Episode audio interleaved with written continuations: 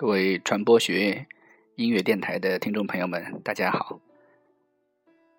欢迎您收听新一期的传播学音乐电台，我是何振彪。现在是二零一四年十月十五日，美国中西部时间的凌晨一点五十七分。在今天这个节目当中，我们将来探讨一个。我本人非常喜欢的传播理论的话题就是沉默的螺旋。沉默的螺旋几乎可以说是我本人最喜欢的传播学理论。确切的说，这是一个大众传播理论，而它的主要的运用的领域，我认为是政治传播学。沉默的螺旋是伊丽莎白·诺尔纽曼于一九七四年发表在传播学期刊，就是《Journal of Communication》上面的一篇论文。在这篇论文中，最先提出来的这篇论文的题目就叫做“沉默的螺旋：一种大众观点理论”。在六年之后，也就是一九八零年，伊丽莎白·诺拉纽曼出版了他的第一部的《沉默的螺旋》的专著，题目就叫做《The Spiral of In Silence: Public Opinion Our Social Skin》，就是《沉默的螺旋：公众理论：我们的社会皮肤》。这个社会皮肤的概念，伴随着多版的沉默的螺旋被反复的提出。用一句话来概括沉默的螺旋的主要的概念，就是：当人们觉得自己的观点是公众中的少数派的时候，他们将不愿意传播自己的看法；而当他们觉得自己的看法和大多数人是一致的，他们就会勇敢的说出来。媒体通常会关注多数派的观点，而轻视少数派的观点。于是，少数派的观点的声音就会越来越小，而多数派的声音就会越来越大。因此，形成一种向上的沉默的螺旋。诺里纽曼的研究认为，人们害怕自己被这个社会所孤立。他用了 “isolation” 这个词。这种。恐惧和害怕自己被社会所孤立，是形成沉默螺旋的动机。因为害怕被孤立，所以人们会观察社会环境中的意见的氛围，也有被直译为意见气候的这种 climate of opinion 来判断自己的意见是不是为大多数的。人们的意见所相似，从而来选择自己是开口说话还是保持沉默。所以，意见越相似，就越愿意表达；反之，则是相反的。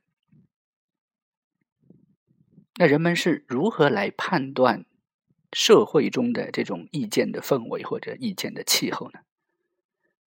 除了通过人际传播来观察身边左右的亲朋好友之外，大众传播媒体的报道也是人们观察意见氛围的重要指标。民众往往会认为，大众传媒报道的便是多数人的意见，从而影响了人们对于意见氛围的判断，更进一步的影响了社会上舆论倾向的形成。在沉默的螺旋的这个概念之下，还有一些重要的概念需要来阐述，才能更好的理解这个理论。第一个就是准统计功能，准统计功能又被翻译成同准统计官能的，是指的器官的功能，是指人们长久的处在媒体的资讯之下，久而久之，自然会具备一种。准统计官能，也就是感知外在的氛围的能力，能够察觉媒体所呈现的主流意见是什么，并且将这些意见转化为个人对于社会主要价值的认知。现在我们听到的是保罗和加芬克尔所带来的一首《The Sound of silence，寂静之声。也许我们应该翻译成沉默之声，更加符合我们今天的沉默的螺旋的主题。这是他们在纽约中央公园现场演唱会的一个版本。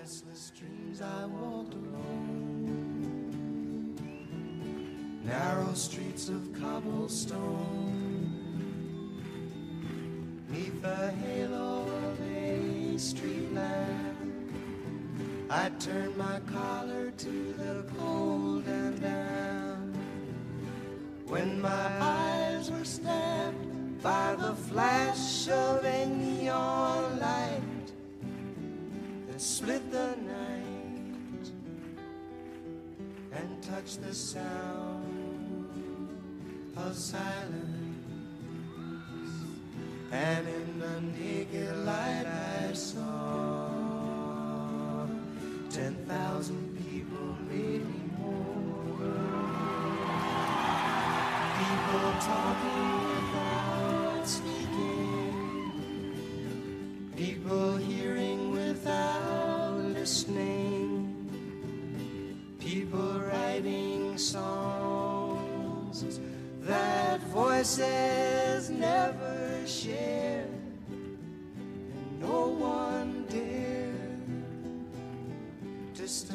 sound of silence. Fool, said I, you do not know. Silence like a cancer grows. Hear my words and I might teach you. Take my arms that I might reach you. But my words, silent raindrops, fell.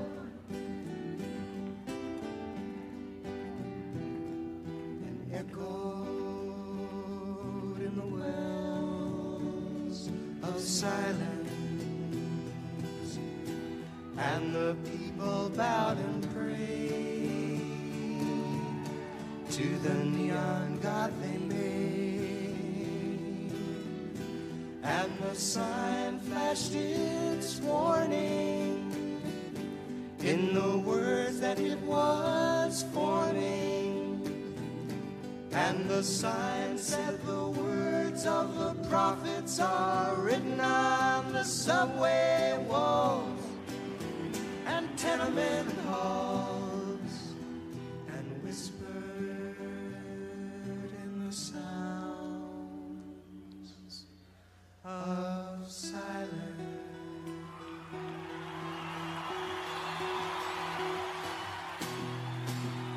亲爱的听众朋友，您现在收听的是传播学音乐电台，这期的节目就是《沉默的螺旋》。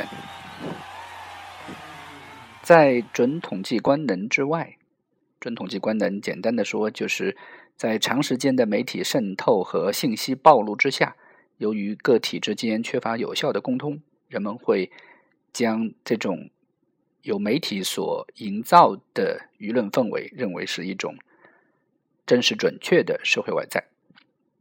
那么，另外一个跟沉默的螺旋有关的概念就是。多数的无知，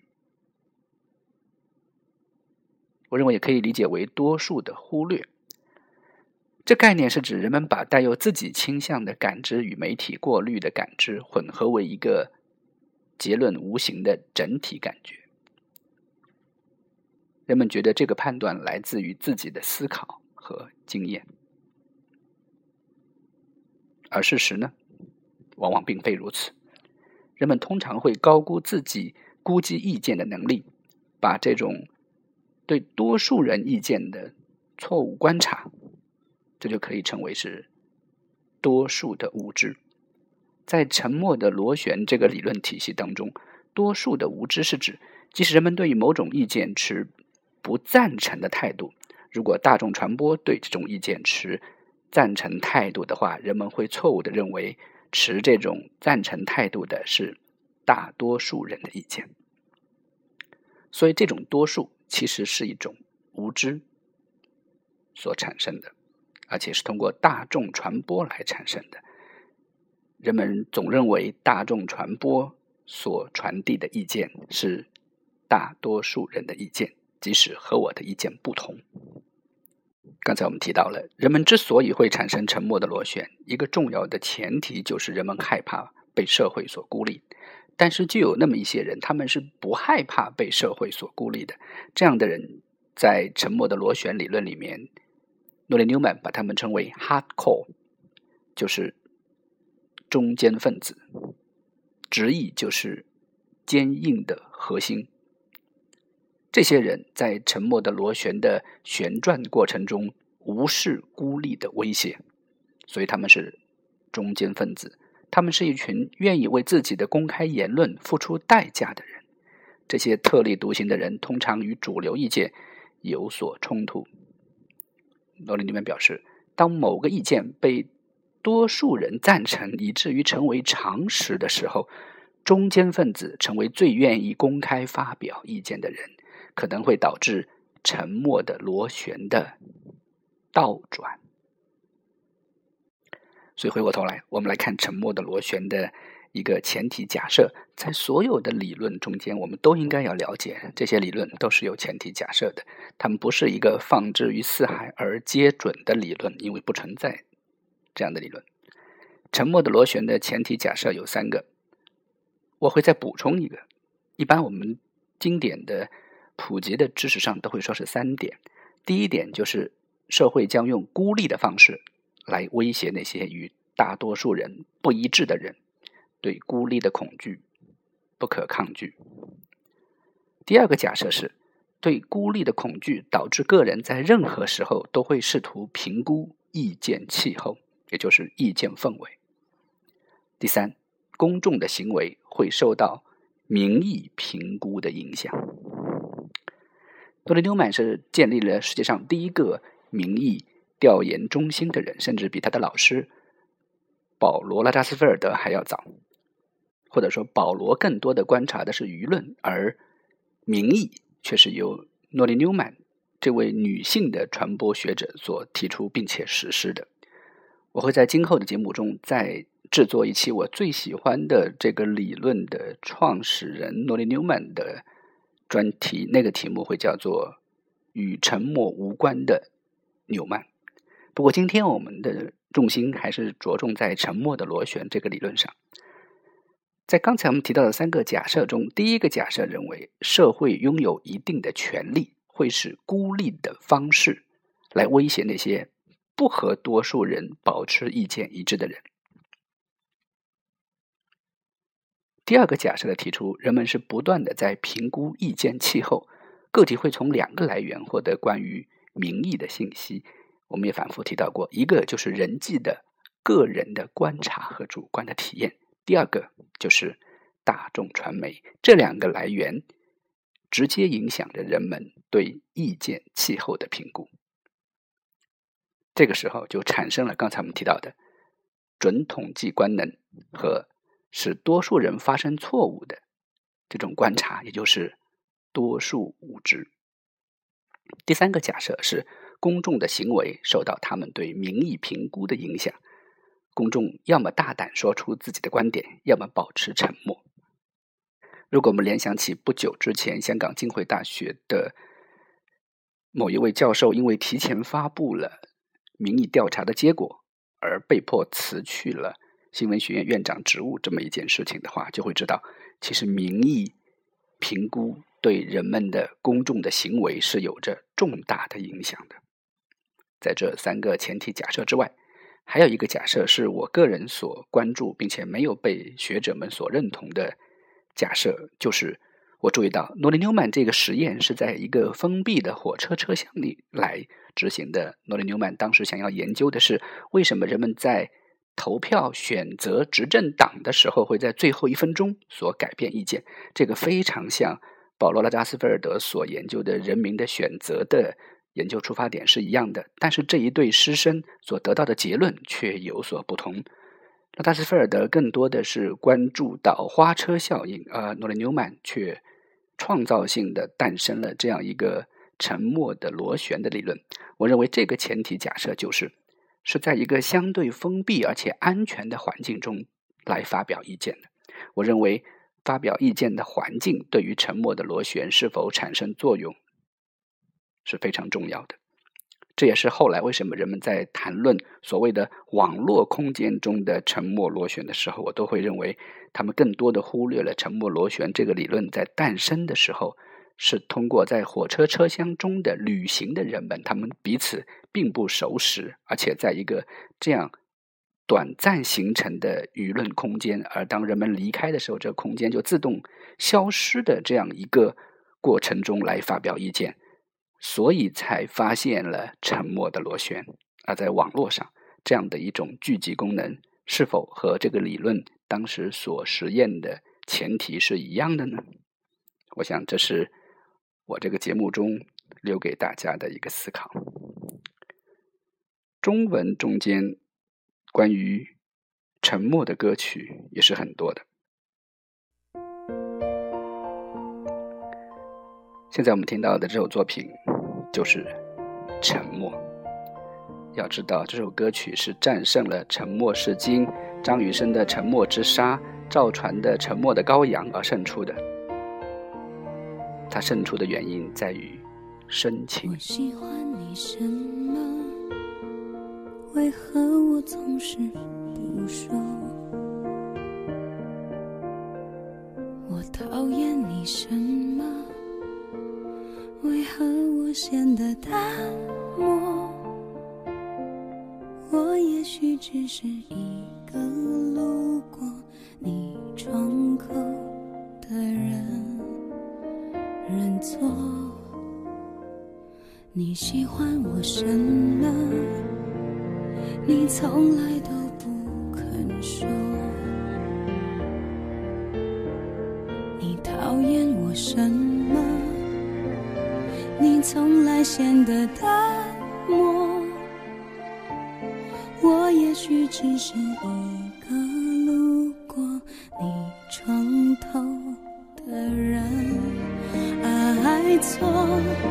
只能喜欢沉默，在暗夜里我独自游走，我讨厌被困。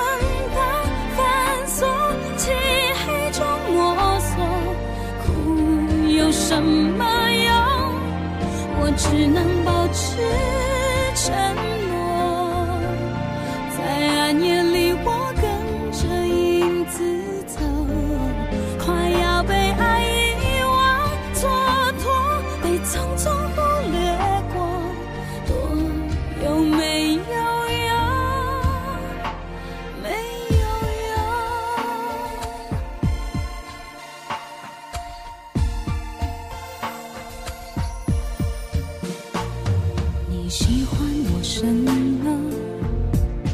你从来都不肯说。你讨厌我什么？你从来显得淡漠。我也许只是一个路过你床头的人，爱错，我只能喜欢。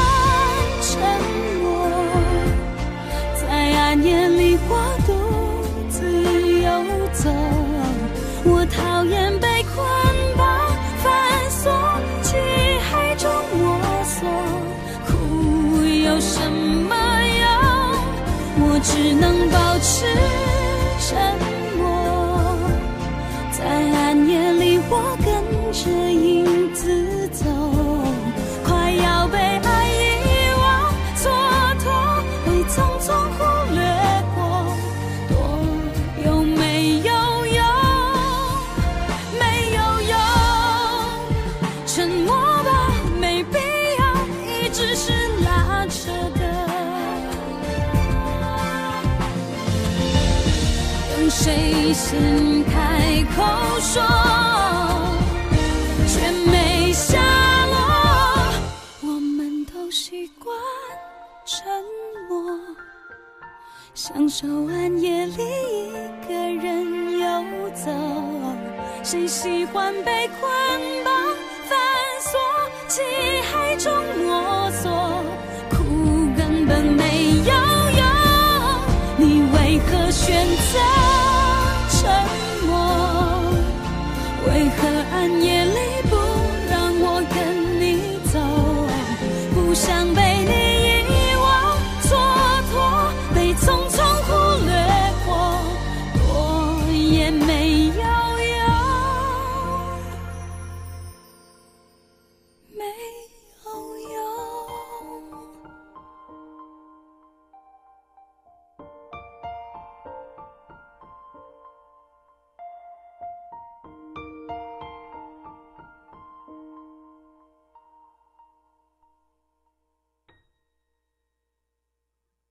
这是一首《沉默》。关于沉默的作品中间呢，我们能够听到的都是一种不甘心和不情愿。除了张国荣作词那首《沉默是金》之外，但是《沉默是金》我又觉得实在太过世故和圆滑。我们今天来谈论论的诺里纽曼的《沉默的螺旋》，它其实在传播学的理论发展史上也具有非常重要的地位。因为在沉默的螺旋诞生之前，人们甚至都以为传播学这个学科已经彻底的没落了，因为过去的所谓魔弹论、枪弹论、皮下注射论都被证明并非如此。那么，有限效果理论出来以后，人们会认为其实传播的效率是很低的，从一个极端走向另一个极端。人们过去迷信说广告一做，东西都卖完，到后来认为这些都是没用的，这非常像我们今天所面临的一个。传播的环境，过去的报纸的广告、电视的广告，包括人们对于所谓的社交媒体的广告的影响，都处在一种我认为都是理论混乱的，甚至于观念混乱的一个时期。就在这样的一个人们甚至认为传播学已经彻底就将走向没落的时候，诺里纽曼一个女性的视角，当然，我认为这个这句话是有一定的 stereotype 啊，就是。刻板印象的，他提出了沉默的螺旋。我认为那个时候、那个时代提出这个理论，其实是拯救了传播学的，因为他再一次将效果理论回到了这种强力的大众传播观中来。这可以有三点来阐述：第一，就是成本螺旋表明，舆论的形成是大众传播、人际传播和人们对于意见领袖的认知心理来共同作用产生的结果。第二就是经大众传媒所强调的意见，由于具有公开性和传播的广泛性，容易被当作是多数的或者优势的意见。第三，这种环境认知所带来的压力或者安全感，会引起人际接触中的劣势意见的沉默和优势意见的胜出。这种螺旋扩展模式导致了社会生活中的压倒优势的多数意见。舆论的诞生，沉默螺旋的重要作用还在于，它是传播能够直接影响到人们的行动，而这个行动又更多的是在政治空间中来完成的。譬如说选票，譬如说发出一种声音。那么这种传播的过程、行为以及效果的研究。表明了传播和传播媒介是具有创造社会现实的巨大力量的。沉默的螺旋自诞生以来就一直得到学者们的重视，在很长一段时间内，沉沉默的螺旋的理论的引用是占据了传播学界的引用率的第一位的，在主要是在九十年代。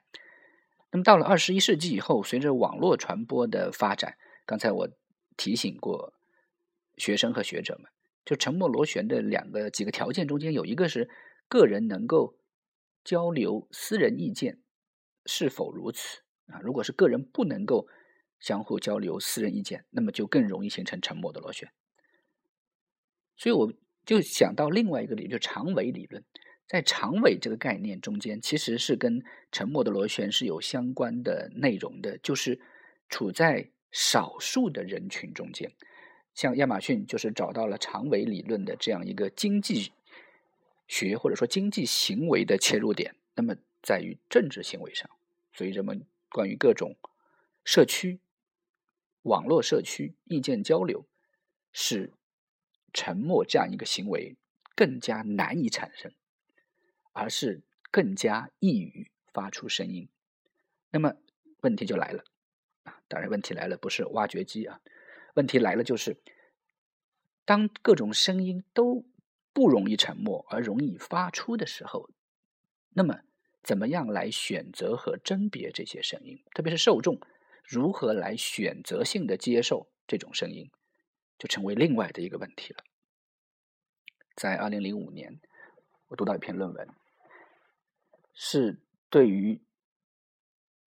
反恐战争，美国在九幺幺以后所发动的反恐战争的一个沉默的螺旋的研究，这里面发生了一个很有趣的事情，就是过去我们都认为沉默的螺旋，少数派就是保持沉默就不说话，但这个实验表明，当人们在面对一个来提问的个体被设计成一个研究人员的时候，比如说你是否支持美国政府的反恐战争呢？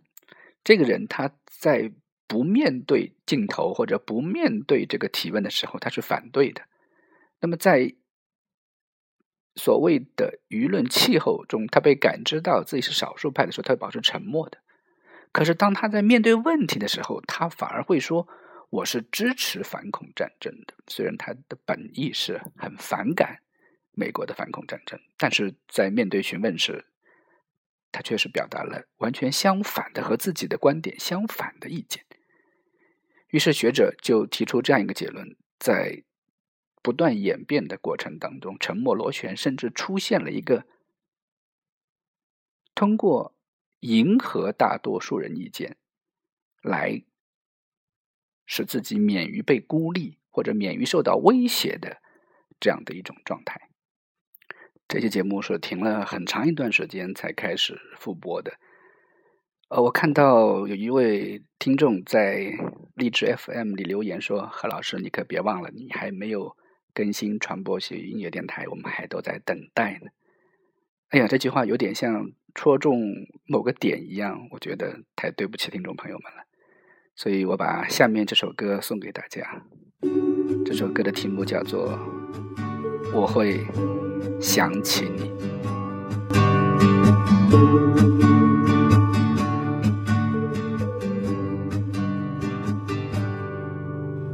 苍山在我身边，这次的夏天和从前不太一样，单车在经过田野，你轻轻唱，睁开了双眼，只剩下相片，牵手走过的街在眼前。过的路人和我们那是一样，真的永远无法和你在一起，但我会微笑着想起远方的你，我真的只能唱歌给你听。因为长大后的世界还是分不清，一颗心不大的地方有许多许多你。明天的电话里依然是我想我真的只想唱歌给你听。没有甜蜜的话语，只有一起走过的路。两个人在不同的地方会是怎么样？明天的电话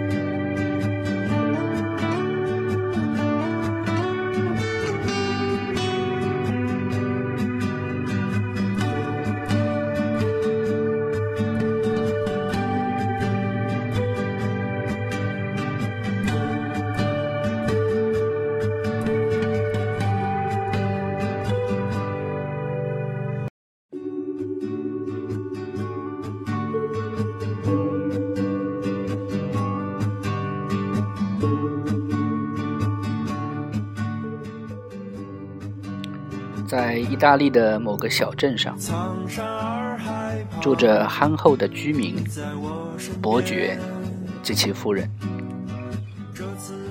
山上有一座古堡，里面住着一个性情孤僻的怪人。他经常做出令城里人感到不可思议的事情。他出格的想法让城里的人们非常的愤怒。在绝大多数情况下，城里的居民和他保持距离，不相往来。一个星期天，怪人牵着一只独角兽走进城里。不一会儿，伯爵和夫人也牵着一只独角兽出现在了大街上。过了几天，全城的人都牵着一只独角兽。下一个星期天，怪人又牵着一个蛇发女妖来到了城里。人们问他说：“独角兽去哪儿了？”他说：“已经抹上胡椒粉给烤着吃了。”所有的人都被吓坏了。在这个时候，伯爵和夫人也各自牵着一个蛇发女妖出现在街头。人们觉得哇，太酷了！几天之后，手牵蛇发女妖也在城里流行开来。又在下一个星期天，怪人带着一个人身狮身、人面狮身龙尾的动物进城了。毫无疑问，他处理掉了蛇发女妖，人们对他厌恶之极。和前几次一样，伯爵夫人也牵着人面狮身龙尾出现了。没过了几天，街上就全都是人面狮身龙尾的动物了。城里人决定行动起来，阻止怪人。他们抄着武器，浩浩荡荡地朝古堡出发了。冲进古堡大厅时，城里人发现怪人正奄奄一息地躺在火炉前面。独角兽、蛇发女妖和狮身人面龙尾三个动物安详的偎依在他的身旁。怪人告诉人们，三种动物依次代表着他的少年、青年、老年，是他生命的核心。城里人理解了怪人的这种心理，并且很快把这种情节变为流行的趋势。这个故事是芭蕾舞剧《一个诗人的三个星期天》。伊丽莎白·诺利纽曼在《沉默的螺旋：舆论我们的社会皮肤》的前言中讲述了这个故事。一个令人生厌的古堡怪人牵着一个奇形怪状的动物出现在人群的时候，如何能够迅速演变为全城的一种潮流？这就是舆论的力量。伊诺曼分析了这个故事中各类人在这个潮流形成过程中所扮演的角色。首先，怪人是一个强大的、独立的、有思想的，并且能够被自己想象的愿景所吸引的人。伯爵和伯爵夫人则是肤浅而重要的人，他没有自己的想法，却无处不在引导的潮流。他们是怪人的传声筒和播报员。伯爵和夫人正是我们社会中不可缺少的意见领袖，而故事里城里的人们都是跟风和模仿者。他们先是嘲笑那些和自己不同的人，然后又争先恐后的跟随每一个潮流，生怕被社会所抛弃，但最后却要显示出道德上的优越感。我们今天来看的时候，这些都更像是我们所说的所谓的文化、历史纽带乃至法律等等。但其实，我认为这只是我们生活中的顺从，使我们能够保持一定的共同的社会能力和决策能力。有时候，这样的理论和专注，我会被。诺伊纽曼带到一个更高的空间。